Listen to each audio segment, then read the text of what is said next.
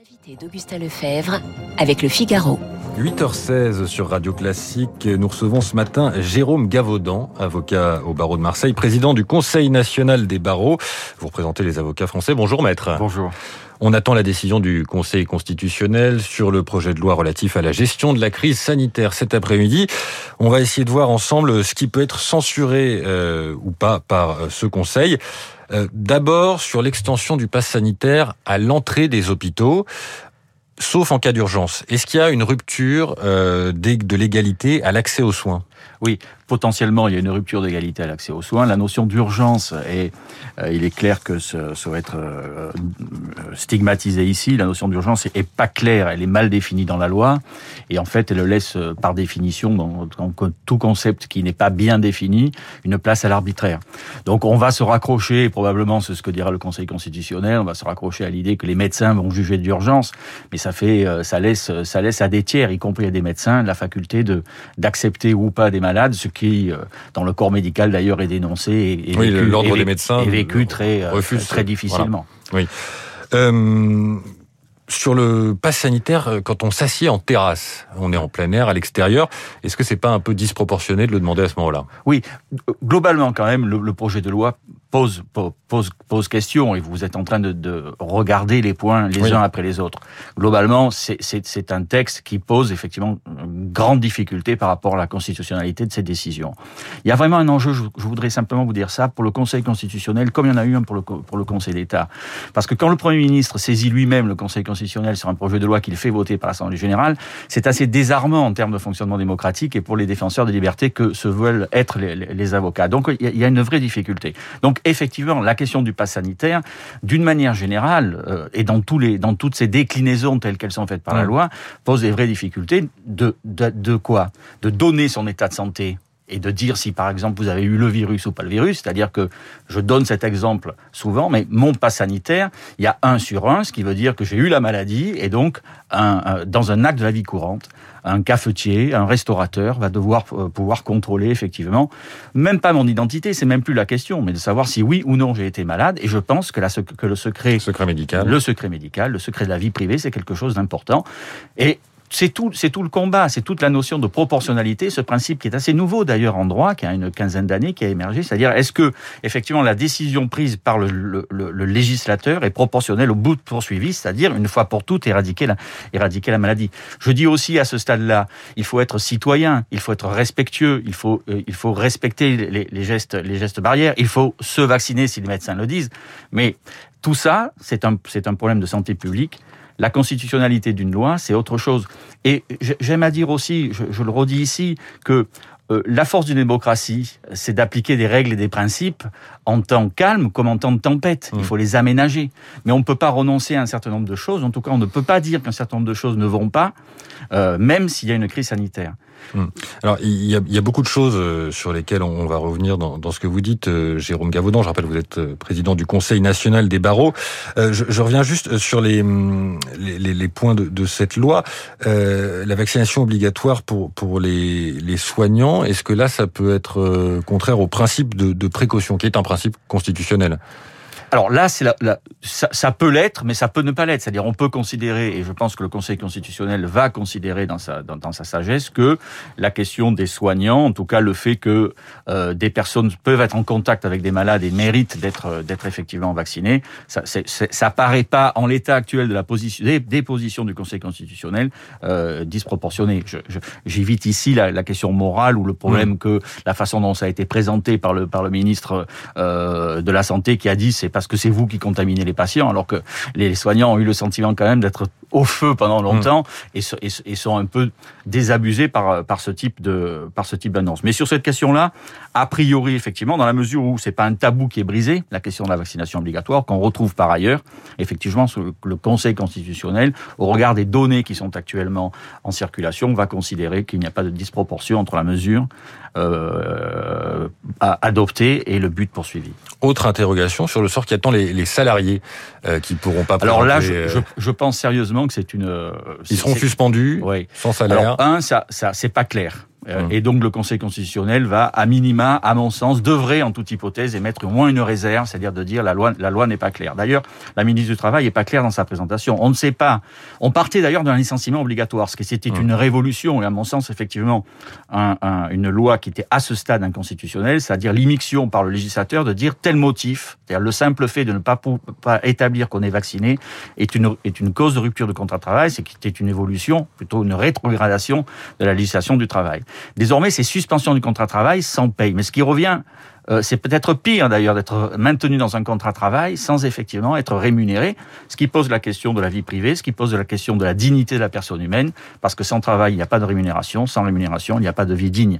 Et là, je pense que le Conseil constitutionnel va émettre des réserves, sinon déclarer hmm. effectivement la loi. Bon, il y a, d'autres points euh, effectivement qui, qui, qui posent question. Euh, si trop d'articles sont censurés, que peut faire le, le gouvernement? Alors, euh, bah, il va, bah, il, subira effectivement le fait. La loi, la loi ne s'appliquera pas. Moi, je, je, crois quand même. Retour à la case départ. Retour à la case mmh. départ. Il y a un dernier point, pardon, je, sans insister, une délégation sur les, les jauges et la faculté qu'auront les préfets de dire si tel ou tel centre commercial. Là aussi, en termes de liberté de commerce et d'industrie, en termes de délégation de puissance publique, effectivement, le Conseil constitutionnel, d'une manière générale, n'aime pas en matière de privation de liberté, ce qui est une situation, euh, on est dans cette situation à ce stade-là, n'aime pas que l'autorité administrative contrôle la, la, mesure de privation de mmh. liberté, ou en tout cas délègue. C'est-à-dire que là, on a une délégation au Premier ministre qui va pouvoir déléguer au préfet, et dans une démocratie et dans les principes constitutionnels, ce n'est pas à l'autorité administrative administrative, effectivement, de contrôler tout ça.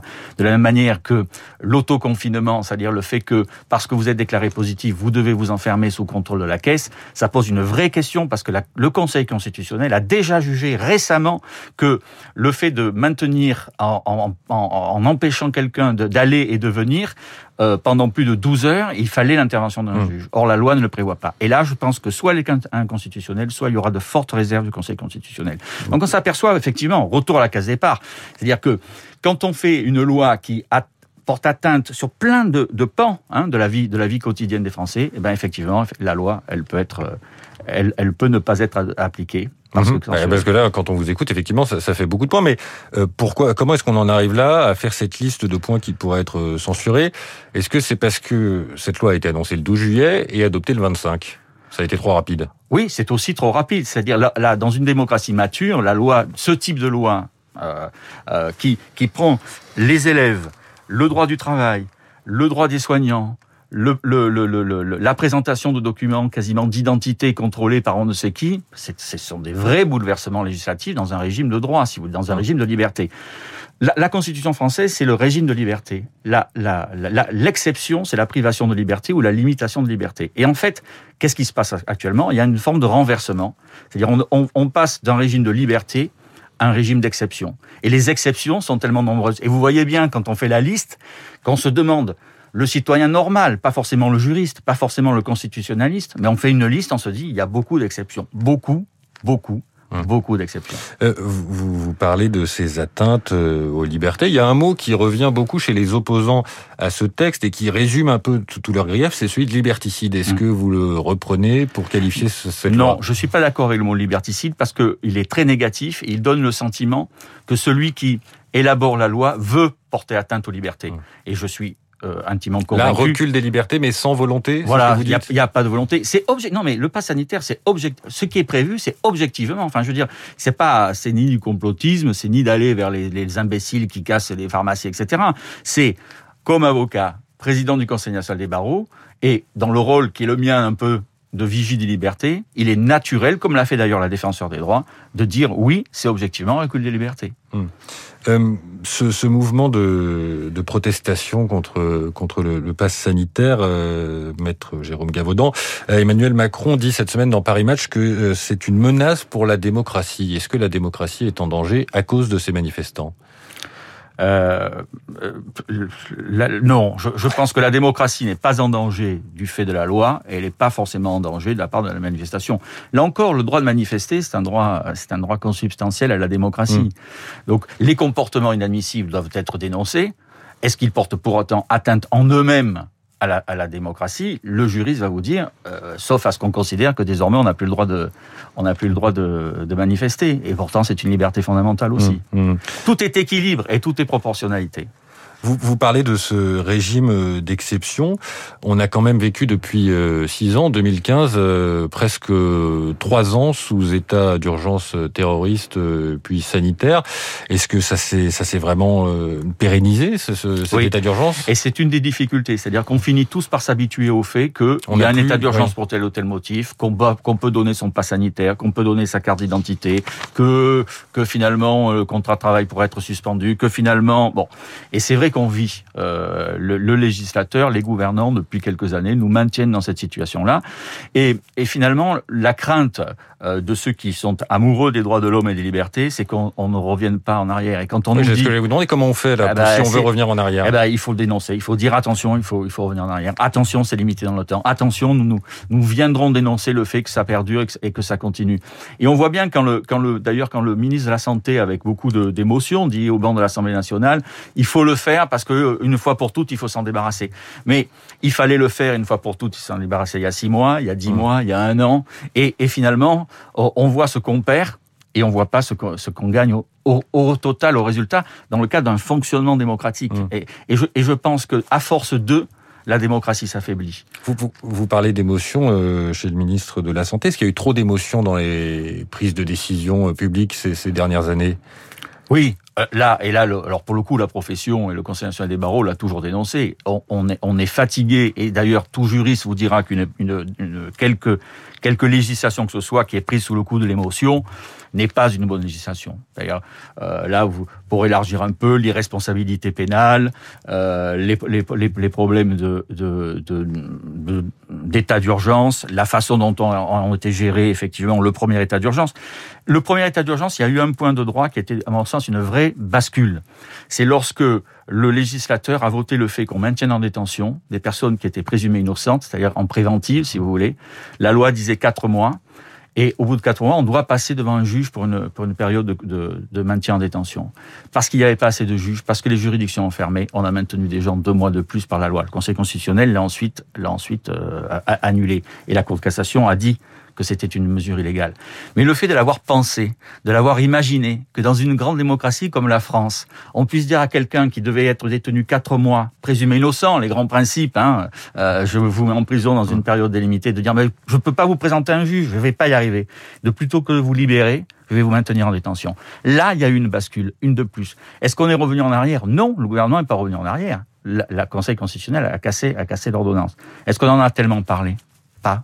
Pas beaucoup parlé. Euh, Jérôme Gavaudan, je rappelle, vous êtes euh, président du Conseil national des barreaux. Une dernière question euh, rapidement, euh, même si ça va être sans doute difficile. le Conseil constitutionnel, on n'a jamais autant parlé de cette institution. Elle prend de plus en plus de place dans, dans la vie parlementaire, dans la vie législative. Est-ce qu'elle prend trop de place? Non, je crois qu'elle n'en prend pas assez. Et ça pose une question. Comme le Conseil d'État ne prend pas hmm. assez. Pas assez. Il faut que le Conseil constitutionnel, j'ai envie de dire, continue à mûrir continue à développer et continue à oser rappeler les grands principes. Hum, puisque c'est ce qu'il a fait effectivement, oser se saisir de certains dossiers. Puis ensuite, il y a eu euh, l'accès à tous les citoyens par euh, la question prioritaire de constitutionnalité en 2008. C'est là-dessus qu'on va terminer. Merci, euh, Jérôme Gavaudan, avocat au barreau de Marseille, président du Conseil national des barreaux, d'avoir été euh, sur Radio Classique. Ce matin, il est 8h29. Dans un instant, les titres de l'actualité, puis la revue de presse de Victoire Fort. Elle va nous raconter la formidable histoire d'un trésor littéraire retrouvé, des milliers de feuillets de Louis Ferdinand.